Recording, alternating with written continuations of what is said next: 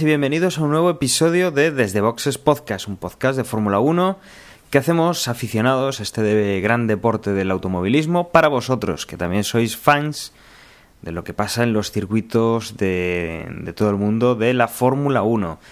Esta noche vamos a hablar de lo que ha sido el Gran Premio de, Rusia, el debutante de esta temporada, en el cual, bueno, pues eh, teníamos Teníamos dudas a principio de temporada de si se iba a celebrar o no, que finalmente ha sido así, mm, que yo creo que eh, de los circuitos que hemos visto en los últimos años de inauguración, o sea, de, estreno, eh, técnicamente ha estado todo impecable, incluso estaban bastante sorprendidos con la calidad del asfalto, pero que con la carrera, a nivel de emoción, pues eh, puede haber sido otra cosa.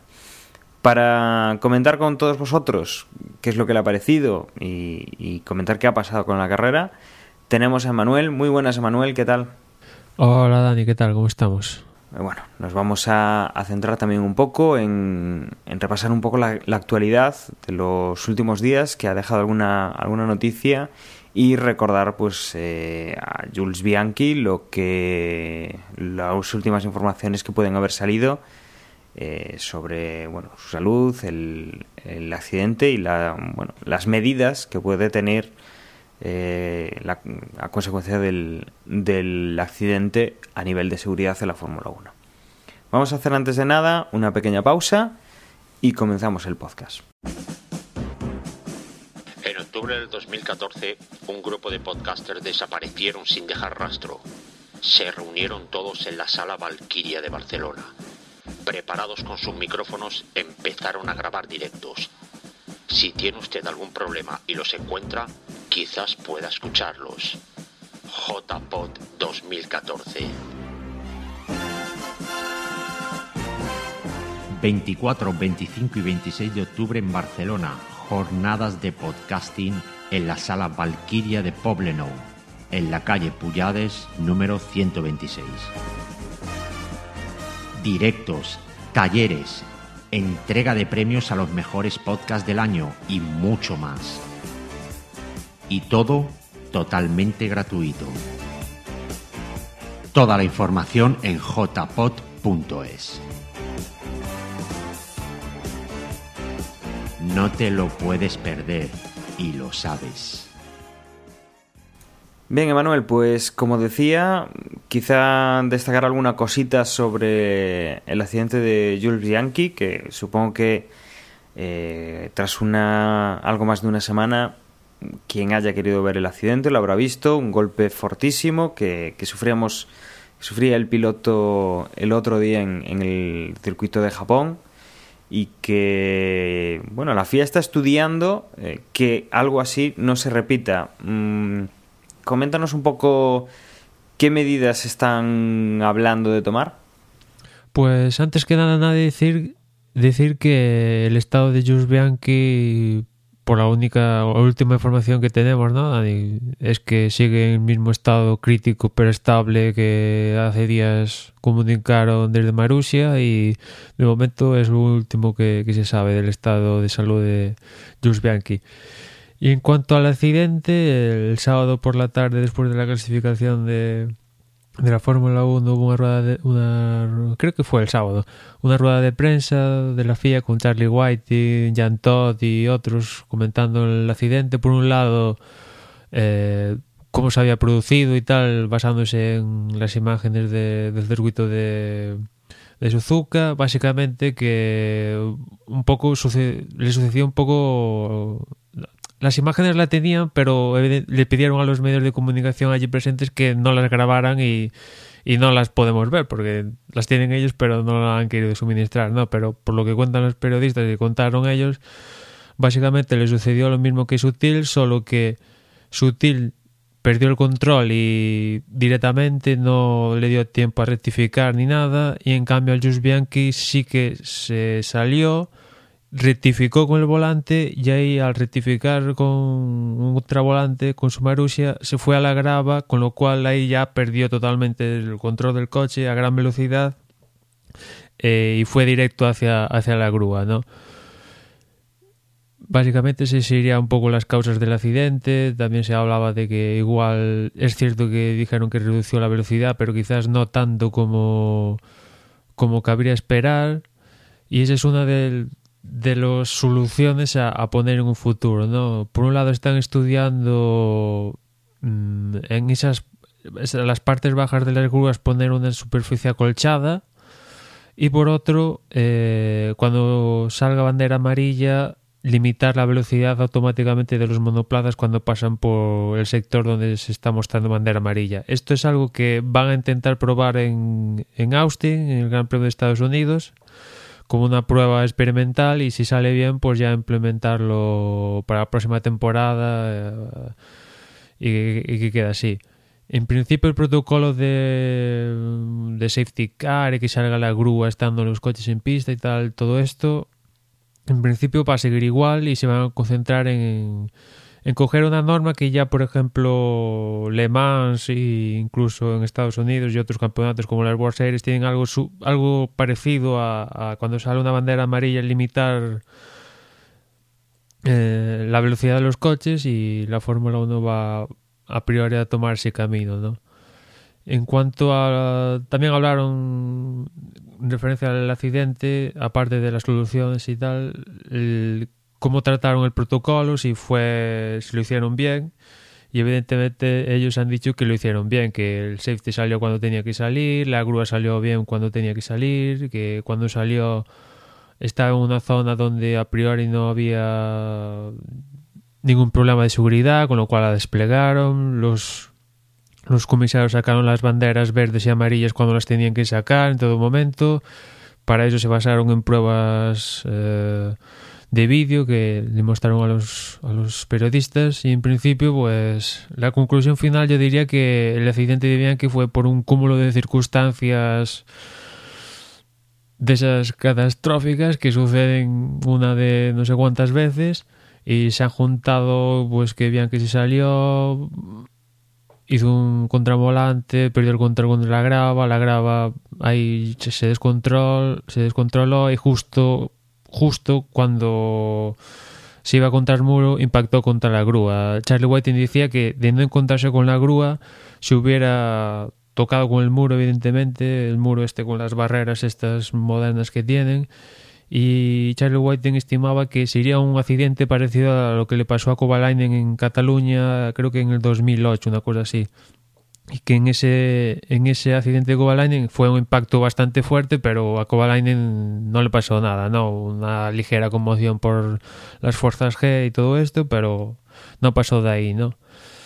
También dijeron que a todos los monoplazas tienen un, unos sensores que miden las fuerzas G y cuando hay un exceso de fuerza G, que eso, si lo normal son 3, 5 G como muchísimo, cuando se va de, ese, de, esos números salta una alarma automáticamente en dirección de carrera para, para indicarles que ha pasado algo gravísimo y no es normal que como no ceda tantos Gs, ¿no?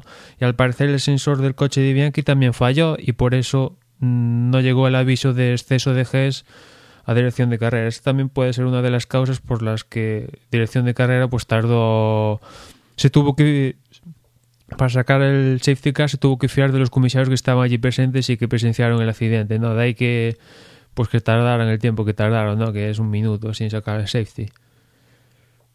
Con lo cual, pues, en resumidas cuentas, en Austin se probará el protocolo este de banderas amarillas con mediante, imagino que será software, todos tienen la centralita única en cuanto salga bandera amarilla, pues se limitará la velocidad en los sectores donde está la Fórmula 1, o sea, donde está la bandera amarilla y veremos cómo, cómo sale, porque esto es todo software. Ya sabemos que esta temporada los todas las escuderías van perdidas, bueno, menos Mercedes. Todas las escuderías están con el software hasta las narices y veremos cómo sale todo esto porque es añadirle otra capita al software y veremos. De momento es una prueba y como digo, si si sale bien, si todos están de acuerdo, pues en 2015 se implementará. Bueno, habrá que, que ver el lado positivo. Jus Bianchi, bueno, no, no hay noticias, novedades, como decía Manuel, eh, lo cual puede ser relativamente bueno, no, no ha empeorado su, su estado y que pues parece que se van a hacer cosas. Mm, volvemos a, a, recordar que siempre que ha habido un accidente importante en la Fórmula 1, por lo menos en los últimos tiempos que se han ido reduciendo, siempre ha habido pues una relativa respuesta eh, de la FIA más o menos eh, pronta que derivaba pues en, más medidas de seguridad. En este caso yo no la veo no veo una mala idea lo que lo que proponen. Lo único, bueno, habrá que ver eh, la implementación, el, el cómo el cómo funciona cuando lo pongan en marcha. Eh, si te parece, Emma, eh, también podemos revisado esto, comentar eh, un cambio para la temporada que viene. En este, en este caso no es de pilotos, sino que es un cambio de eh, en equipos. Estamos hablando del equipo Lotus, que ya se veía, ya se veía, pues en los últimos días ciertas informaciones de que iba a cambiar a Mercedes y que finalmente lo confirma tanto eh, motorización Mercedes y entra Petronas como patrocinador. No, bueno, Petronas en este caso sería el, el, el que hace de, que sirve los el lubricantes. de, del combustible, sí, ¿no? Sí, sí. Lo mismo que sucede en Force India, que también Petronas es el encargado de suministrar los lubricantes, pero como ves en el coche de Force India no sale por ninguna parte el logo de Petronas, solo sale en el de Mercedes. Y con esto de Lotus, bueno, estaba cantado, solo faltaba la confirmación oficial y, esto hace... Todo indica que puede ser, si por un lado tenemos ya, que ya lo anunciaron ellos hace unas semanas, meses, que seguía Maldonado y estaba ahí la cuerda floja si sigue Grosjean, que igual se iba a McLaren si, si Vettel, Alonso, Hamilton no se movían y tal. Y con este paso de Lotus a Mercedes parece que lo más normal es que Grosjean, que estaba hasta las narices de, del motor en las últimas carreras, lo ha dicho así por radio, pues parece que tiene más, más posibilidades de que Grosjean consigue, sigue en Lotus. Un Lotus que la verdad es que la temporada ha sido un desastre auténtico, no hay por dónde cogerla todos los integrantes de Lotus, Gerard López, que es el máximo responsable de, del equipo, han dicho que el chasis era un desastre, todo ha sido un desastre, el motor ha sido un desastre, Renault los ha, digamos, como dejados ahí como tirados prácticamente, se han centrado en Red Bull y Toro Rosso y al resto pues a verlas venir, que salgan como puedan y evidentemente no, han salido, ¿no? Y esperemos, la idea de Lotus es que les pase un poco como, como Williams, ¿no? Que también el año pasado Williams la temporada fue aquello que metía miedo y en cambio esta temporada pues cinco podios ya de botas y dando muy buenas sensaciones, ¿no? Y, y en Lotus esperan que, que le suceda un poco más.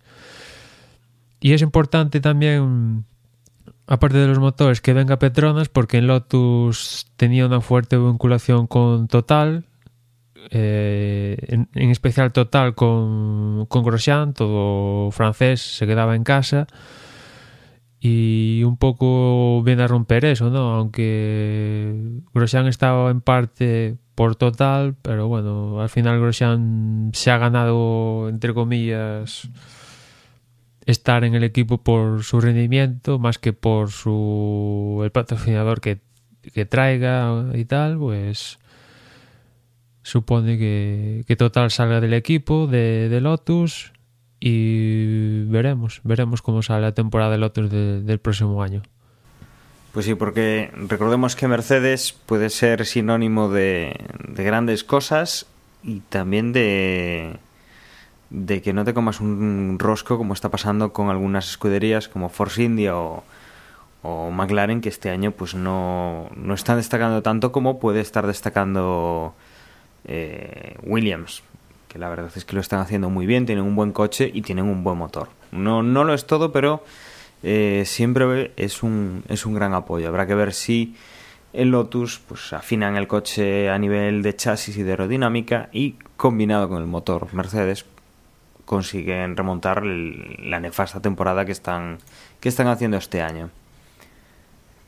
Y también, Emma, de ya no para el 2015, sino para el 2016, parece ser que el Gran Premio de Europa eh, tendría trazado en Azerbaiyán, que ya más o menos lo tendrían eh, todo planificado. Sí, los días previos al Gran Premio de Rusia se dio a conocer el trazado de ese Gran Premio de Europa que se va a disputar en Azerbaiyán sobre las calles de, de Bakú. Y como no puede ser de otra manera, el artífice del trazado es Gemaltique. Y los dos puntos calientes que dijo Tilke sobre el circuito es que por un lado ha puesto un último sector mm, aproximadamente 2,2 kilómetros de pura velocidad, es decir, a, tabla, a fondo, que en un circuito urbano, semi-urbano, de estos tipo Valencia o Sochi, pues bueno, mm, no los hemos visto, bueno, 2 kilómetros, coma dos de a fondo, pues no los hemos visto en ninguna parte, en ningún trazado de- de- de- del calendario, ¿no? Y veremos cómo, qué pasa aquí en Azerbaiyán. Y después también hay una parte de un sector de Azerbaiyán que es en subida eh, sobre las calles históricas de Bakú, que es en subida y bastante estrecho, ¿no? Y veremos de qué sale de ahí. Y en general el circuito, pues aparte de estos dos puntos que comento, pues viene a ser un poquito calco de de este tipo de trazados semiurbanos o urbanos, como digo, ¿no? O sea, curvas de 90 grados y, y poquito más, ¿no? Habrá que ver si tiene desnivel, que como digo, aquí Tilke dice que sí que va a haber una importante subida eh, y aparte que se estrecha y después veremos, porque, por ejemplo, no sé, Valencia, no- aquello no tenía ni desnivel ni nada y la verdad es que el circuito fue soso, sosísimo, ¿no? Salvo aquella, aquella carrera que ganó Alonso, que, hubo abandonos y tal, y que bueno, porque ganó Alonso más que nada, hubo interés. Y después esta de Sochi, que viene a ser un poco similar la idea a esto de, de Baku, pues tampoco es que el trazado sea espectacular, ¿no? Aquí esperemos que con ese desnivel, aunque sea en subida y tal, veremos. Si hay una subida, deberá haber una bajada, o por escalones, o muy pronunciada, con lo cual veremos si si se repite la historia con Sochi o se repite la historia, por ejemplo, con Austin, que ahí Austin sí que ha sido un circuito que ha marcado de la última jornada de circuitos de Tilke ha sido el mejor, ¿no? saltándonos por el hacerlo un poco también, eh, un poco el orden. eh, comentaba Pedro de la Rosa eh, durante la retransmisión del, del domingo eh, que bueno que el circuito de, de Sochi eh, que bueno que el asfalto era estaba muy bien que lo que era eh, la pista estaba estaba fantástico yo creo que en ese sentido no habría nada que reprochar pero sí que comentaba que había dos cosas que le quitaban muchísima emoción. Lo primero, lo que tú dices, es completamente llano, apenas hay ningún tipo de desnivel. Creo que había una zona así un poquito eh, que subía y bajaba, pero vamos, o sea, se, veía simplemente en ese plano, pero no es una subida como, como en Austin, lo cual pues eh, no daba ningún tipo de, emoción y sobre todo la cantidad de curvas iguales que había de 90 grados que, que decía que bueno que el simulador que aquello era eh, terriblemente eh, confuso porque había momentos que ya no te acordabas en qué, en qué curva estabas, ¿no? Eran todo tan igual que, que la verdad es que no lo hacía demasiado entretenido. Claro, es que planteárselo un circuito urbano. Es que aquí en Sochi, quizás sí que Tilke podía haber jugado más por el entorno, aunque no tuviera desnivel, pero poner curvas de otro rango que no sea 90 grados, ¿no? Porque no es una ciudad pura y dura, ¿no? Pero por ejemplo, Baku o no sé, o Valencia o u otros circuitos urbanos, al final las curvas tienen que ser de 90 grados casi por no, no le queda más remedio, ¿no? O sea, la ciudad está construida así, en bloques casi cuadrados o rectangulares, que eso al final da curvas de 90 grados y poquito más, ¿no? O sea, sí que es un circuito urbano al final casi por necesidad vas, vas a tener que... Va a haber curvas de 90 grados por un turbo. Otra cosa es que si la ciudad te da para jugar con el desnivel, que parece ser el caso de, aquí de Azerbaiyán en Baku, con el Campeonato de Europa, pues igual da para hacer algo novedoso, ¿no? Porque de momento en Valencia, que es, era en torno al puerto, ¿no? Más o menos, o sea, desnivel cero. Aquí en Sochi era también al lado de la playa, desnivel cero, salvo eso que comenta que comentaba Dani, que había una, un cambio de rasante en una chica en el último sector, que más que había, bueno, eso, un cambio de rasante más que subida bajada y, y poquito más, o sea que es lo que tienen los circuitos urbanos o semi-urbanos o, lo que sea. Al final dependes de, del entorno. Si el entorno es, genial, pues te va a salir un trazado al menos algo potable. Pues habrá que estar pendiente ya no el año que viene, como decía, sino en el 2016, a ver qué sale de aquí. Y si te parece, eh, creo que no tienes nada más que comentar, no tenemos ninguna noticia mucho más destacable. Si te parece, pasamos al Gran Premio de Rusia. Pues sí, pasamos al Gran Premio de Rusia y por empezar, al margen queda el pit stop, donde ya comenté libres 1 y 2. De los libres 3, comentar que hubo algunos problemas para varios coches, por ejemplo Maldonado y, y Magnussen. Magnussen creo que provocó una bandera roja en, los terceros libres. Que esto provocaría estas banderas rojas en los libres anteriores al, Gran Premio, por, provocaría ciertas estrategias en carrera, ¿no? que después comentaremos. ¿no? En estos libres tres, pues el primero fue Hamilton, seguido de Rosberg y tercero Bottas, con lo cual pues ahí ya se marcaban cuáles iban a ser los principales actores de cara al Gran Premio General. ¿no?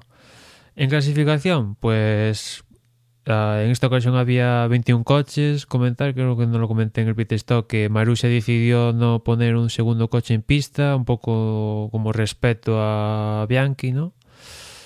Y en la Q1 se quedaron Mark Shilton, Maldonado, Kobayashi. Una de las sorpresas de, la clasificación fue que Massa se quedó también en la Q1 porque tuvieron problemas con la presión del combustible, una cosa así, y eh, bueno, se veía... Sí, la, la, bomba de la gasolina la estaba dando problemas. Sí, que se veía como el coche iba, pero le faltaba potencia, no, apenas tenía como 20 kilómetros de punta menos que, que, lo que debería tener y, y Phil Massa se tuvo que conformar con pues eso, con quedarse en la Q1 y jugársela con una estrategia que un poco estaba estaba condicionada a pensar que, hubiera salido un safety car provocado, pues, en vista como, como se provocaron las banderas rojas de los libres, que algunos coches se quedaron en medio de la pista y un poco quizás viniendo de lo que sucedió en, en Japón, pues dirección de carrera un poco está más sensible y, y, a la mínima no se la quieren jugar de ninguna forma y sacan bandera roja que en carrera pues sería un safety car o incluso bandera roja directa, ¿no? Y por ejemplo Massa teniendo esa idea en la cabeza de que pudiera salir un safety car, pues se jugó, se lo jugó con la, con la estrategia porque bueno, saliendo ya de las últimas plazas, poco, el, poco le quedaba, ¿no? Aunque, por ejemplo, como después comentará Dani Rosberg partió tras la primera vuelta se quedó de los últimos y pudo remontar, ¿no? Con lo cual, igual Massa, si se planteara otro tipo de estrategia similar a la de Rosberg, igual hubiera dado otro efecto. Bueno, en todo caso, como decía, Massa se quedó en la Q1 y también acompañó a Massa en esta Q1 Marcus Ericsson. En la Q2, pues se quedó Román Grosjean, Adrián Sutil, Esteban Gutiérrez, Sergio Pérez, Nico Hulkeberg y aquí otra de las sorpresas, aunque quizás menos en vista de los libres, porque los Red Bull la verdad estaban bastante, han estado bastante débiles aquí en Rusia y Vettel, si los Red Bull, si, si Ricardo está débil, Vettel pues ya no, no te quiero decir, no, o sea, y Vettel cayó en la, en la Q2 y no, no pudo pasar. Por poco, eso sí, pero no pudo pasar raro porque, por ejemplo, los dos Toro Rosso, que fue una de las sorpresas de la clasificación, sí que consiguieron pasar a la Q3, ¿no? Porque, por ejemplo, Jean Bernier fue décimo, Kimi Raikkonen fue noveno, Fernando Alonso fue octavo, Daniel Ricardo fue séptimo, Kevin Magnussen sexto, en un principio, después comentaré por qué digo en un principio, Daniel Kvyat fue quinto, que con este resultado Daniel Kvyat consigue el mejor puesto de un Toro Rosso de la historia para Toro Rosso, salvo habría que contar a Vettel y propio Ricardo que también consiguió un quinto, un quinto lugar, ¿no? Con lo cual la clasificación de Kvyat fue poco más que no, no llega al sobresaliente, porque sobresaliente sería la pole, pues casi, bueno, notable, ¿no? Porque uno de los mejores de la historia de la escudería con ese quinto puesto. Cuarto fue Baton, que la verdad que los McLaren estaban bastante fuertes. Tercero fue Valtteri Bottas, que en un momento de la clasificación llevaba tiempos para intentar virarle la pole a los Mercedes, en concreto a Hamilton, pero estaba con la cuchara afuera y, y vamos, estaba ahí suplicando por esa pole y claro, no, no tiene el mismo poder ya que los Mercedes que van un poquito más holgados, Williams y Bottas pues tienen que ir al máximo y se la jugó en las últimas curvas y, perdió y bueno pues se quedó tercero que tampoco es nada para nada mal resultado para Williams. Segundo fue Rosberg y primero fue Hamilton que la verdad que todo el fin de semana en concreto en la clasificación marcó diferencias con su compañero de, equipo Rosberg y y casi todos los entrenamientos le quitaba una media de dos, tres décimas y, y, viendo que los Mercedes están más o menos igualados, más o menos casi todos los grandes premios, que haya una diferencia de dos, tres décimas por sesión, te demuestra que aquí Hamilton estaba más fuerte, ¿no? Y con eso, pues, Hamilton se llevaba una pole para Mercedes que ya acumula unas cuantas, ¿no? yo creo que va a acumular todas al final de la, final de la temporada, salvo aquella de Austria que se le escapó a Hamilton más que la ganó Massa. Pues sí, em, habría que repasar, Emma, eh, bueno, todo, todo lo que ha pasado de sanciones, ¿no? Teníamos unas cuantas. Sí, eso te iba a decir. Antes comentaba que Magnussen en un principio fue sexto y lástima, porque Magnussen fue hizo una buena clasificación, pero perdía cinco posiciones por cambiar caja de cambios. Lo mismo le sucedió a Hunkerberg y lo mismo le sucedió a Chilton. Y también, después, también le sucedió lo mismo a Maldonado, pero el caso de Maldonado es que arrastraba cinco posiciones de la penalización de 10 que estrenó en Japón por también estrenar la redundancia un sexto elemento de la unidad de potencia. Ya sabes que las sanciones por unidad de potencia se acumulan si no se pueden cubrir por completo en un mismo evento, se pasan al, al evento siguiente, que es lo que les dio a Maldonado, con lo cual ya iba a salir último, pues cambió caja de cambios ya requete último Maldonado que que ya no va a poder cambiar el número que lleva en el monoplaza, pero ya me lo pensaría y suplicaría a la FIA porque me permitieran cambiar el número. ¿eh? Pues sí, la verdad es que tiene mala suerte Maldonado. Em, a todo esto, Sebastián Vettel ya sabemos que para, para el Gran Premio siguiente también le tocará pues una sanción por, por la unidad de potencia, ¿no? Sin mal no recuerdo.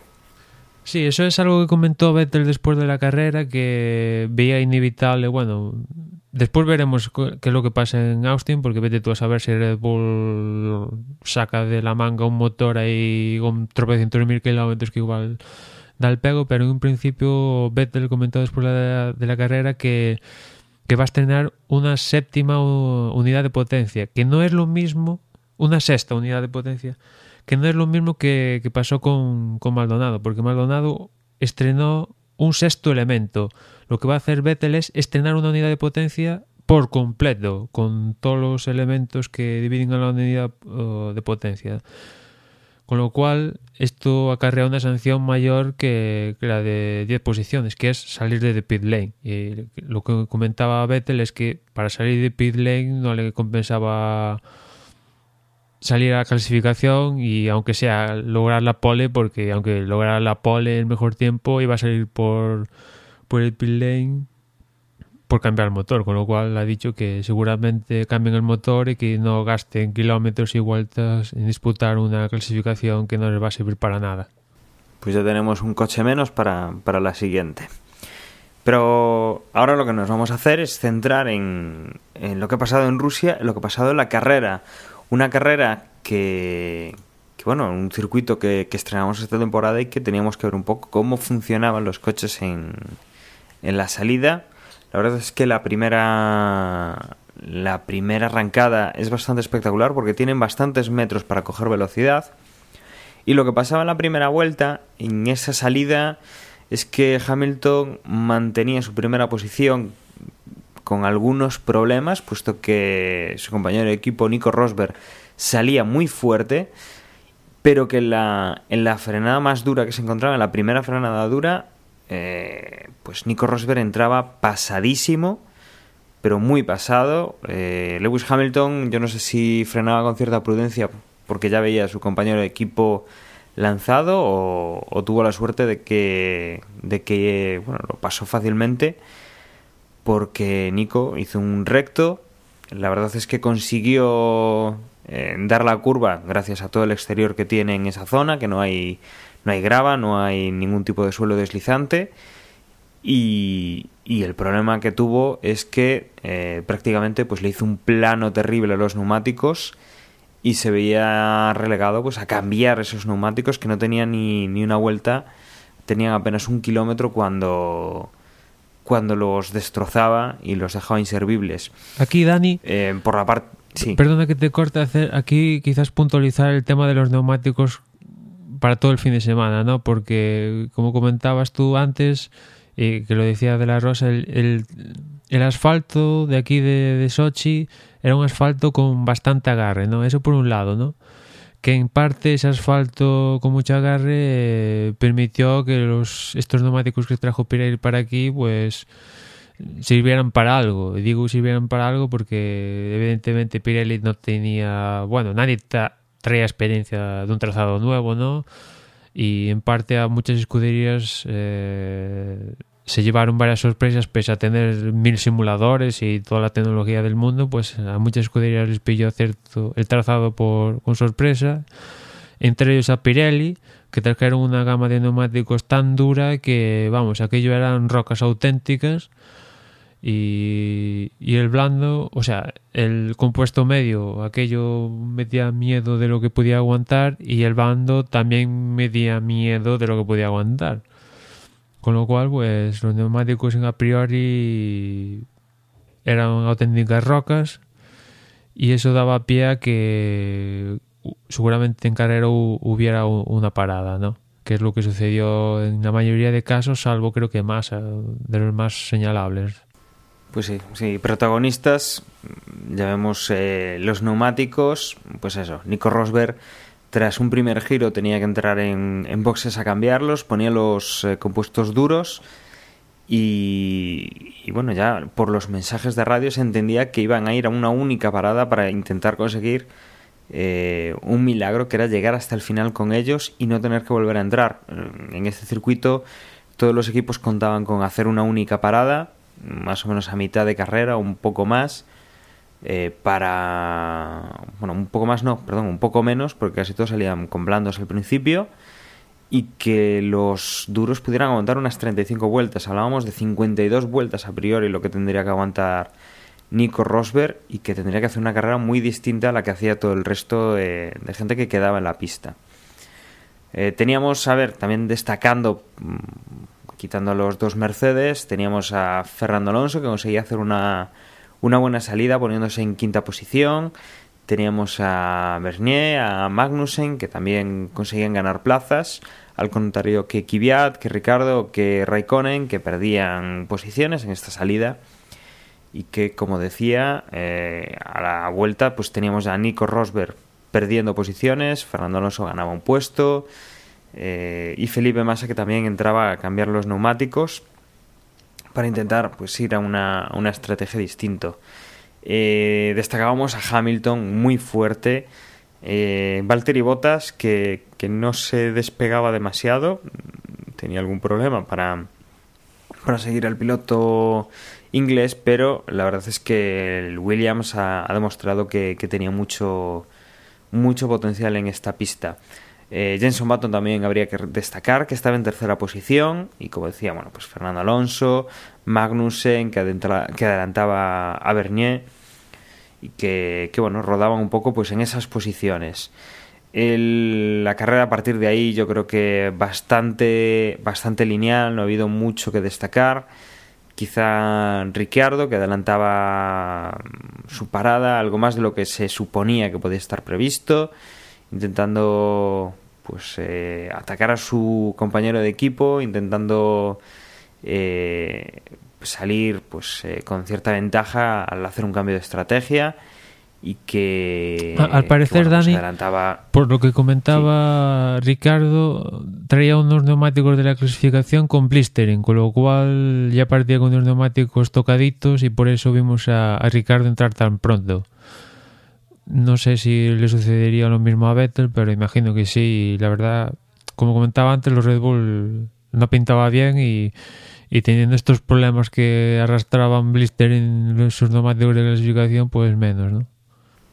Pues sí, aquí las referencias eran, como decías tú, complicadas al ser un circuito nuevo, el, el saber qué es lo que podía pasar con los neumáticos. Veíamos que sí, el resto de pilotos sí que entraban en una posición más normal, hacia la vuelta 20, 25, alguno incluso pues eh, los alargaba un poco más.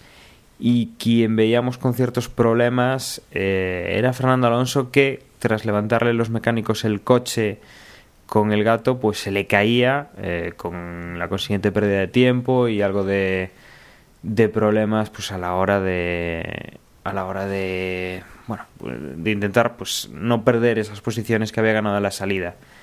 La carrera a partir de ahí mmm, no veíamos mucho eh, mucho destacable. Seguíamos viendo a Hamilton tirando en primera posición. Veíamos a Valtteri Bottas bastante rápido. Alonso había atacado a, a Jenson Button pero ya se había escapado eh, bastante y a quien sí que veíamos por detrás que estaba haciendo un gran esfuerzo era Nico Rosberg que eh, pues con su estrategia de, de ir con los neumáticos desde la, desde la segunda vuelta hasta la última rodaba la verdad es que bastante más rápido de lo esperable. Veíamos que, que por algún momento podíamos llegar a pensar que tendría que volver a cambiar neumáticos porque era inviable que ya era inviable o bastante inviable que llegase con ellos hasta el final el que pudiera estar corriendo a la velocidad que corría era bastante bastante dudoso. Pero finalmente eh, demostrando pues bastante no sé si decir del todo pericia puesto que los neumáticos han aguantado bastante bastante bien aunque le ha metido bastante les ha dado bastante caña pues llegaba en, segunda posición por detrás de Lewis Hamilton, de su compañero de equipo, en una meritoria remontada, con Valtteri Bottas que no podía en las últimas vueltas, pues no podía acercarse a Nico Rosberg con unas ruedas bastante más gastadas que las suyas, que Jenson Button, decía yo antes que, que McLaren estaba teniendo problemas en esta carrera, lo ha hecho bastante bien, con, con una cuarta posición de Button y una quinta de Magnussen, Fernando Alonso, que después del, del, problema que tuvo en el pit quedaba en una sexta posición. Séptimo era Ricciardo, por delante nuevamente de su compañero de equipo, de Sebastian Vettel, que era octavo. Novena posición, Kimi Raikkonen. Y en décima posición, el Force India de, de Sergio Pérez cerraba el, pues eso, la zona de puntos. Y yo no sé, Emma, eh, ¿tú qué opinas en cuanto, pues por ejemplo, ¿cómo, cómo ves a Nico? Eh, no hace mucho hablábamos, por ejemplo, del, de, bueno, pues que era la situación contraria, que, que Lewis Hamilton estaba muy, muy, pues eh, condicionado por los fallos, por, por problemas mecánicos, por la mala suerte, podríamos llamarlo como quisiéramos, pero creo que, que está totalmente demostrado que, que se ha dado la vuelta a la tortilla en las últimas carreras y que lo que contábamos con que fuese una, una competición hasta el final parece que se está descantando del lado de, de Lewis Hamilton. Sí, aquí pasa algo curioso, como tú comentabas, eh, los errores, porque hubo una época donde Hamilton cometió errores aparte de fallos de fiabilidad, pero en clasificación y después en carrera los podía enmendar hasta cierto punto, y en cambio Rosberg está pasando lo contrario. Sus errores están viniendo en carrera, donde son más, más gordos, ¿no? El error en, en Monza, eh, tuvo su problema en carrera por fiabilidad en Singapur, aquí el error eh, de la pasada de frenada en, en Sochi, con lo cual, pues, eh, todo lo que parecía bonito para Rosberg hace hace cuatro carreras que son las cuatro consecutivas que ha vuelto a encadenar Hamilton pues como tú decías Hamilton le ha dado la vuelta a la tortilla y la verdad yo a día de hoy hubo hace cuatro carreras cinco pues la verdad había bastante y viendo que Hamilton tenía esos problemas que no, no se sabían por qué parecía cosa de megas que en clasificación pinchaba es cierto que en carrera después remontaba, pero ya por detrás de, de ¿no? Y, yo hubo un cierto momento que dije, bueno, pues Rosberg se le está planteando el campeonato, la verdad, más sencillo de, lo esperado, ¿no? Y, y, el problema, el gran temor que yo creo que tiene tenía Nico y tenían todos los que, quiere, que quieren que gane Nico es que sabían que en el momento que Rosberg, que Hamilton se volviera a centrar todo, todo el paquete coche y él no tuviera ningún problema y encadenada victoria tras victoria, pues iba a suceder lo que está sucediendo a día de hoy. Que ha vuelto a encadenar cuatro victorias consecutivas, se ha puesto líder del mundial y es que ahora logra pole, no comete errores, hace su carrera tranquilo y, y se va para casa aumentando una diferencia, creo que son 17 puntos. Es cierto que son 17 puntos. Hamilton ya lleva, si no me mal, 9 victorias esta temporada. O sea, números de 9 victorias son números de ultracampeón del mundo, ¿no? Pero no dejan de ser 17 puntos y vete tú a saber mm, el siguiente Gran Premio de Estados Unidos mm, el coche de, de, Hamilton o él mismo pinchan, abandonan y Rosberg consigue la victoria, que no es la primera vez que pasa eso, y y el Hamilton que viene de cuatro victorias consecutivas en una carrera Rosberg le da la vuelta a la tortilla y encima consigue distanciarse eh, por 8 puntos, ¿no? O sea, de estar a 17 a 8 puntos en caso, en ese escenario que, que planteo, ¿no? Con lo cual, y eso sin contar la doble puntuación de Abu Dhabi, ¿no? Con lo cual, las sensaciones es que Hamilton, mis sensaciones es que Hamilton lo tiene bien, evidentemente, si sigue en este plan, que el coche no le falle sobre todo, y lo tiene factible para ser campeón eh, sin sufrir en Abu Dhabi. Eh, y con respecto a Nico, ya necesita el error, el error de, de Hamilton forzarlo de alguna manera. No sé si a partir de aquí, en estas últimas carreras, empezará otra vez el juego este psicológico que en un momento dado le planteó Hamilton a Rosberg y Rosberg le pudo dar bien la vuelta a la tortilla. Veremos si Rosberg se decide a plantearle un jueguecito psicológico y Hamilton se debilita o no, porque como digo, Rosberg necesita que Hamilton falle porque Hamilton está muy enchufado y Rosberg no puede volver a cometer ese error de pasarse en la primera la segunda curva, bueno, la primera curva importante de la primera vuelta de un gran premio, o sea, no te la juegues, tienes 53 vueltas más para poder adelantarle si puedes. O sea, y como mínimo Rosberg tenía la segunda posición segura, vamos, seguro. O sea, hizo 52 vueltas seguidas con el compuesto más duro. Fue adelantando piloto tras piloto y hizo la segunda vuelta más rápida de carrera creo que en la antepenúltima vuelta del Gran Premio, con lo cual iba ese Mercedes iba sobrado, ¿no? Que eso también te indica si, si Rosberg con neumáticos de 50 y pico vueltas hizo la segunda vuelta más rápida, el ritmo que hubiera podido tener Hamilton ya, bueno, apaga y vámonos, ya, bueno, Rosberg se quedó a 13 segundos, a 13,6, o sea, Hamilton debió ir como uno o dos segundos de margen con respecto a su, a su tiempo límite, ¿no? Más o menos es así como, como lo veo, ¿no? Mm, como tú decías, se ha dado la vuelta a la tortilla, pero claro, se ha dado la vuelta a la tortilla en la parte final del campeonato donde se decide todo el, todo el tinglao, ¿no? Que por cierto, hablando de, que se deciden cosas, en este Gran Premio se, ha proclamado ya por fin Mercedes campeón del mundo de constructores, que bueno, era cuestión de tiempo que cayera y ha caído aquí en Sochi.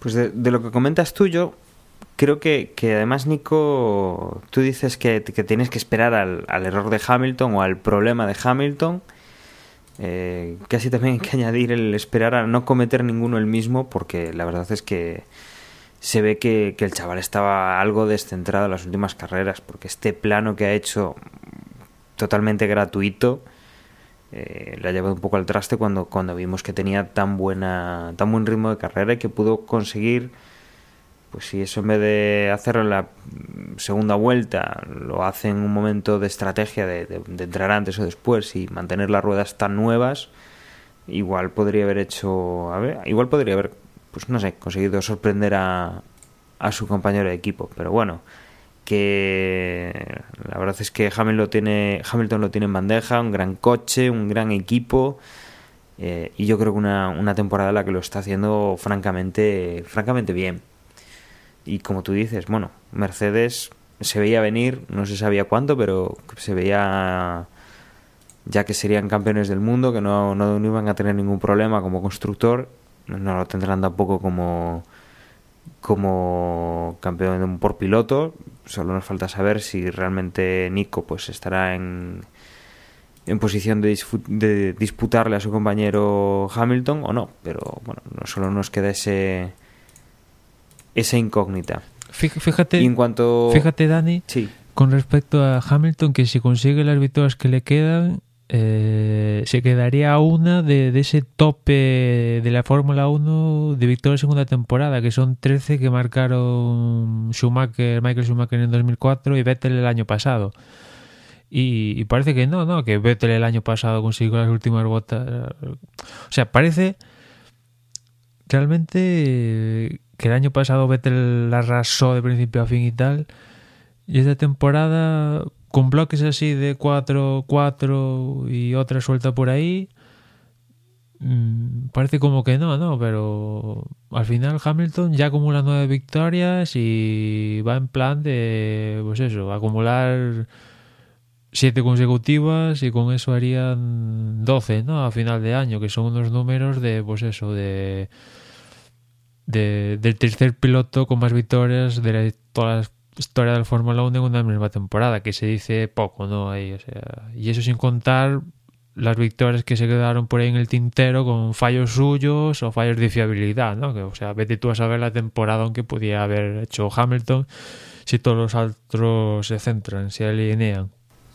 pues sí, da un poco la, la nota de lo que de lo que ha sido la temporada Mercedes. Quizá Hamilton o Nico Rosberg no la ha tenido tan fina, pero, pero desde luego Hamilton eh, sí que está sí que está arrasando con esos números que comentas. Eh, de, todas formas, tú aparte de, de Mercedes, alguna cosa que destacar. Yo, por ejemplo, eh, pues no sé, Valtteri Bottas, lo bien que lo está haciendo esta temporada, habría que reconocérselo. Quizá el punto de mala suerte y poca constancia o el poco provecho que le saca el coche su compañero de equipo, Felipe Massa. Por ejemplo, también destacar, eh, eh, pues eso, la mala suerte que está teniendo últimamente también Fernando Alonso, que cuando la clasificación le sale mal, luego en- al principio de carrera consigue escalar posiciones, eh, tiene un problema en el pit, no sé, los, los McLaren que, bueno, ahí hacían cuarto y quinto, que, que estaba pues, la verdad es que estaban un poco perdidos en las últimas carreras, no sé, ¿qué, qué destacarías tú, Emma? Hombre, por un lado, lo comentas de botas, pues sí, la verdad es que está haciendo una temporada bastante importante, ya acumula cinco podios, pero sí que es verdad que me quedo con ganas de, pues que no sé si, si al final lo que parece es que Mercedes le ha dado la orden a Williams de que de que no nos toques a nosotros mismos y vosotros os conformáis con el tercer escalón y ahí tenéis que para vosotros veniendo de donde venís ya es demasiado, ¿no? Porque da la sensación de que Williams, no en todos evidentemente, pero hubo en varios circuitos donde quizás sí que lo hubiera hecho bastante pupa, sobre todo en ese de Austria, ¿no? Pero hubo en otros, por ejemplo, en Monza, sí es cierto que ahí falló, fallaron los, los pilotos, ¿no? Y quizás aquí también igual tuvieron, hubieran podido tener opción de hacerles algún, algún daño de algún tipo, aunque no quitarle la posición, pero sí llevarlos al límite, ¿no?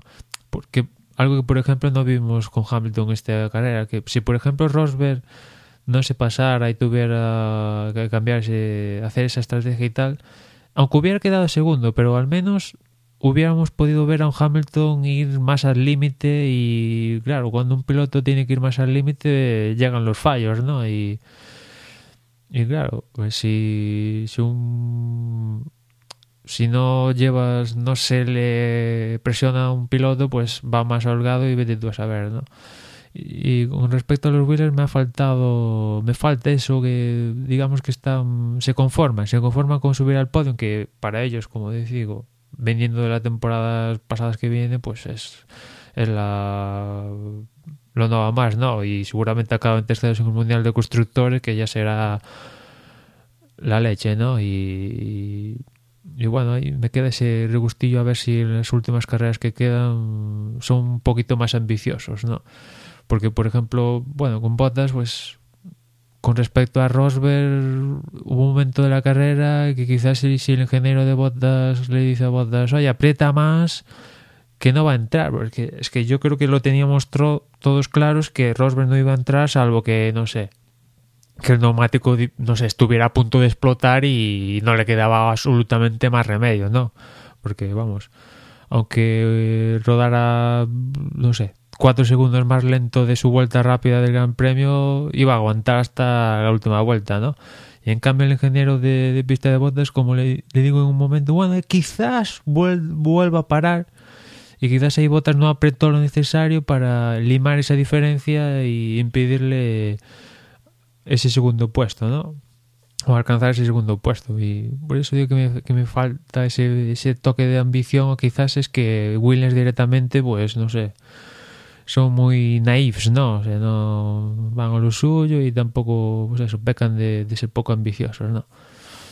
Con respecto a los McLaren, yo sí que he notado que en las últimas carreras han mejorado un poquito, pero claro, pues tampoco llega a un nivel como para superar a los Mercedes propiamente dichos y, a los Williams, ¿no? Pero sí que le están haciendo daño, por ejemplo, a los Red Bull y, a los Ferrari, sobre todo en este tipo de circuitos aquí en Sochi donde se ha visto que la unidad de potencia es bastante importante, ¿no? Después lo que comentabas de Fernando, la verdad es que sí, desde que salió a la palestra todo este tema de rumores etcétera, etcétera. No sé si es casualidad o si es buscar una pata donde no la hay, pero bueno, se han, se han acumulado los errores con respecto a Fernando que no vienen de su parte, sino que vienen de parte del equipo, que si la batería no está cargada, que si el repostaje justo se cae el gato, bueno, que al final perdón, salvo en, en Spa, donde ese fallo de la batería quizás sí que le costó un, un podio, porque el fallo este, el supuesto fallo de la estrategia en Singapur, yo creo que en realidad fue un acierto. Si, si, no, llega a salir un safety car, al final yo creo que Fernando hubiera conseguido la segunda posición, pero se la jugaron por ganar una posición buena y al final no consiguieron el podio, ¿no? Pero yo eso no lo calificaría de fallo. Sí que calificaría de fallo el de Spa, ¿no? Donde quizás se, mm, Fernando pudiera optar a un podio y al final pues no, no pudo, ¿no? Y aquí en Sochi, pues cometieron el fallo, pero como el propio Fernando dijo, tarde o temprano Magnussen los iba a adelantar porque tenía más ritmo. Los McLaren tienen actualmente más ritmo que, los Ferrari y bueno, consiguió un sexto, un sexto puesto que viendo por bien, sacan, intentando sacar de la parte positiva, es que quedó por delante de los Red Bull. Que bueno, que tampoco es moco de pago, ¿no? Hace un año los Red Bull estaban arrasando que hay que conformarse con lo que hay, que pues, pues quizás es lo, hay que conformarse con lo que hay y esperar a la próxima temporada y, bueno, pues al menos Fernando ha quedado por delante de los Red Bull, que bueno, la temporada pasada esto hubiera sido el no va más, pues esta temporada es un, un premio de consolación triste, pero es lo que hay. Bueno, yo creo que podemos eh, aprovechar para repasar cómo, cómo quedan clasificaciones después de, de la carrera. En cuanto a, pilotos, eh, Lewis Hamilton 291 puntos en primera posición, con Nico con 274 puntos, eh, ya un escalón por debajo que estaría Dani Ricciardo, una gran primera temporada en, Red Bull, con 199 puntos, cuarto es Valtteri Bottas con 145, Quinto es Sebastián Vettel con 143. Fernando Alonso sexto. Yo creo que hacía muchos años que no lo veíamos tan abajo. Es sexto con 141 puntos. Ya un escalón por debajo está Jenson Button en séptima posición, 94 puntos. 76 tiene Nico Hulkenberg en octava posición. Novena es Felipe Massa con 71 puntos. Eh, Kevin Magnussen eh, en décimo con 49. Sergio Pérez es un décimo con 47, los mismos que Kimi Raikkonen, que es de duodécimo. Décimo tercero, Jean-Éric Bernier con 21. Román Grosjean y Dani Kvyat decimocuarto y decimoquinto con 8 puntos y Jules Bianchi con 2 puntos. Es el último que, puntúa con, en decimosexta posición. Quedarían sin puntos Sutil, Ericsson, Maldonado, Gutiérrez, Chilton, Kobayashi y André Lotter. Lotter. En cuanto a constructores, donde como decía Manuel, eh, campeón ya definitivo Mercedes, 565 puntos. Red Bull tendría 342. Tercera posición estaría Williams con 216 puntos. Ferrari sería cuarto con 188. Tremenda debacle de, del equipo Ferrari este año. Quinto es McLaren con 143. Force India es sexto con 123 puntos. Eh, Toro Rosso es séptimo con 29 puntos. Eh, en octava posición, Lotus Renault con 8 puntos y Marussia con 2 puntos es noveno. Eh, ni Sauber ni Caterham han puntuado esta temporada todavía. Fíjate, Dani, que, que McLaren estaba haciendo grandes premios bastante atrás. De hecho, estaba luchando un poco con Force India. Bueno, a estas alturas ya se ha distanciado 20 puntitos con Force India y está a 40 y pico de, de Ferrari, pero tal como van las cosas, yo hasta diría que cuidadito con, con, McLaren y no vaya a ser que Ferrari acabe quinto en el Mundial de Constructores y ya sería, ya sería, bueno, ya sería aquello, bueno, ya sería aquello... Bueno, el infierno. A, a ver qué pasaría, porque ya tenemos a, a gente, a gente de la que manda, ya ha salido a mitad de temporada. Eh, Dominicale ya se ha ido, se ha ido Montechémolo, posiblemente, falta confirmarlo, pero, pero vamos, que es, es cantado que, que se va, yo creo que uno de los pilotos que más ha hecho por Ferrari, quizá no en títulos, pero sí en una, en una hora bastante oscura que ha tenido este, esta escudería. Eh, ha conseguido pues mantener la cabeza bien alta, como es Fernando Alonso, si bien es cierto que, que Sebastián Vettel eh, seguramente sea el que ocupe el asiento de, del piloto español, otro gran piloto para, para el equipo, pero que, que bueno, que es un momento crucial, quizás la siguiente temporada cuando o, remontan el vuelo porque van en picado o, o, la verdad es que las van a pasar bastante canutas nuevamente. Y, y, y Ferrari está en esta situación en gran parte porque, bueno, Fernando hace más de lo que puede, o sea, Ferrari lleva 188 puntos, de los cuales Fernando es el responsable de, de 141, o sea, eso ya te marca cuál es el culpable de esta situación que para mí es Kimi Raikkonen. Yo tenía unas grandes esperanzas en Kimi, me parecía un fichaje, bueno, interesante, para ver cómo competía con Fernando un momento de la temporada eso no pintaba bien. Te acordarás, Dani, que yo dije, bueno, hasta vamos a darle una oportunidad a Kimi, si no sale de esta, pues cero patatera, ¿no? Y pues eso. Tuvo ahí sus mejores resultados con Spa y el siguiente, el siguiente gran premio después del de Bélgica, que ahora no, no, no caigo cuál es, creo que fue Italia, Singapur, bueno, Hungría y, Bélgica fueron sus... Sí, el de Italia. Un, el de Italia Hungría y Bélgica creo que fueron sus mejores actuaciones a lo largo de la temporada.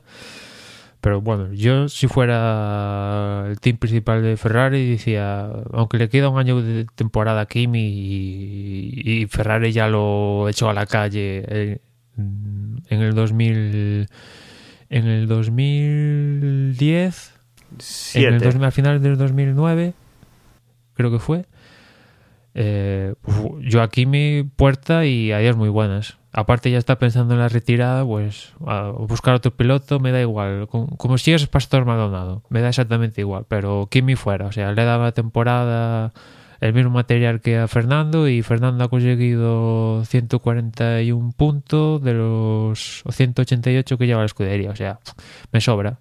Es que está haciendo está haciendo bueno a masa, con lo cual pues no. Pues para eso pues me planto a un chaval de 20 años antes que a esto. A Kimi que me cobra aparte me cobrará 20 o 30 kilos de salario. Pues no.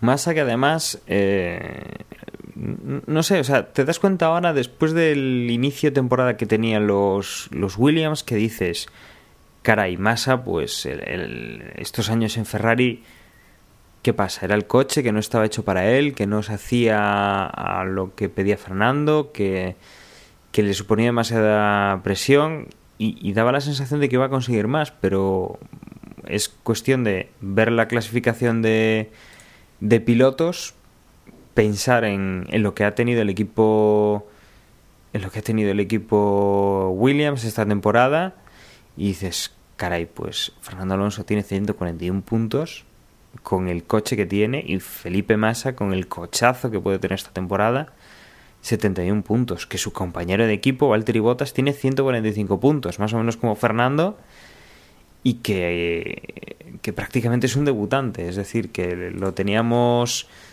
no sé, a principio de temporada, por lo menos esa sensación de que, caray, pues, pues más este año parece que se va a poder desquitar de no haber hecho absolutamente nada las últimas temporadas, pero no ha sido así. Ahora mismo, pues te paras un poco a, recapitular, a ver esos datos. Ya casi termina la temporada y tampoco ha sido para tanto. Eh, no sé, parece que también decían de, de Kimi que, que podía estar sacándolo un poco de pues no sé, de, sus casillas, un poco de quitarle algo de concentración, el, tema de lo mucho que le está achuchando a Fernando Alonso en comparación, o sea, con, lo que se puede sacar de ese coche, ¿no? Habrá que ver si, si se produce el cambio de fichas, como estábamos comentando, de Fernando salga, que entre Vettel, qué es lo que pasa con Kimi Raikkonen, si, si es un rival más a su altura o, o si en Ferrari, bueno, pues se ponen las pilas, Kimi consigue algo mejor del coche o qué, puede pasar, pero desde luego no es que esté haciendo buena masa, pero tampoco es que lo esté haciendo malo. Ya, ya, o sea, decir que está haciendo buena masa es el peor cosa que se puede decir, ¿no? Porque masa tampoco es que sea la leche, ¿no? Como tú habías dicho, eh, Bottas lleva 145, ¿no? Y, Massa 71, o sea, la diferencia es esa diferencia que le quita Williams en el campeonato de constructores a Ferrari, que, que Massa, como decía Dati, logró una pole este año y ha tenido oportunidades para estar en el podium una y otra vez y no las ha aprovechado. Bueno, al final ha conseguido el podium, ¿no?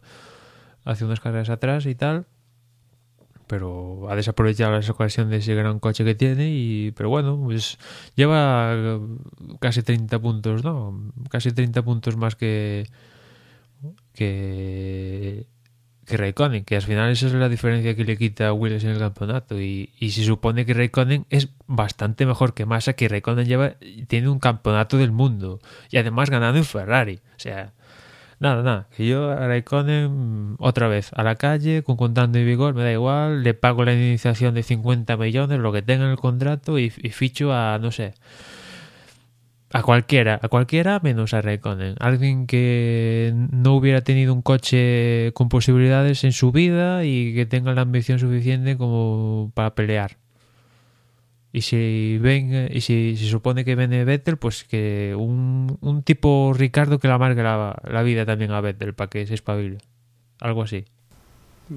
Desde luego no tienes mala leche ni nada, ¿no? Ah, bueno, habrá que ver qué pasa el próximo año y cómo acaba esta temporada, pues este duelo que comentamos que con 30 puntos de diferencia eh, son muchos puntos para que Fernando y Kimi los puedan recortar y si Kimi está quedando en novena posición, dos puntos, la verdad, no van a ayudar mucho a, Fernando Alonso. Si te parece podemos eh, recordar, hacer un poco de memoria lo que dijisteis la, la semana pasada. Eh, yo no estuve, estuvisteis Gerardo y tú. que veo aquí que Gerardo dijo, habló con el corazón, con la mano en el pecho, eh, dijo que Alonso quedaba primero, que Hamilton segundo, que Rosberg tercero. Y casi más acertado estuviste tú, que dijiste, bueno, lo dijiste al revés, Rosberg Hamilton y finalmente fue Hamilton Rosberg y Bottas en tercera posición. Eh, la verdad es que Gerardo se pasa un poco a veces de forofo, hay que reconocérselo, pero, pero bueno. Ah, esperemos que, que, en algún momento vuelva a tener razón con, estas, con estos detalles. Y viendo eh, la porra en la que participáis vosotros, que al final es la que, la que nos parece más importante por la gente que participa, por cómo la prepara, decir que esta, esta jornada, mm, la verdad es que se obtuvieron bastantes puntos. En primera posición quedó J. León con 198 puntos, Dado 3 en segunda con 192, Michael K. 1980 con 186 puntos, MJ Tardos 184, quinto he sido yo con 181 puntos, en sexta y séptima posición Mad Max y Race con 180, en octava, novena y sí, en octava y novena empatados a puntos eh, Don Orión y tú, Emma, con 175 puntos. Y décima posición Richie Cucalón con 171, los mismos que tiene Tonio Biciclo, que es eh, un décimo.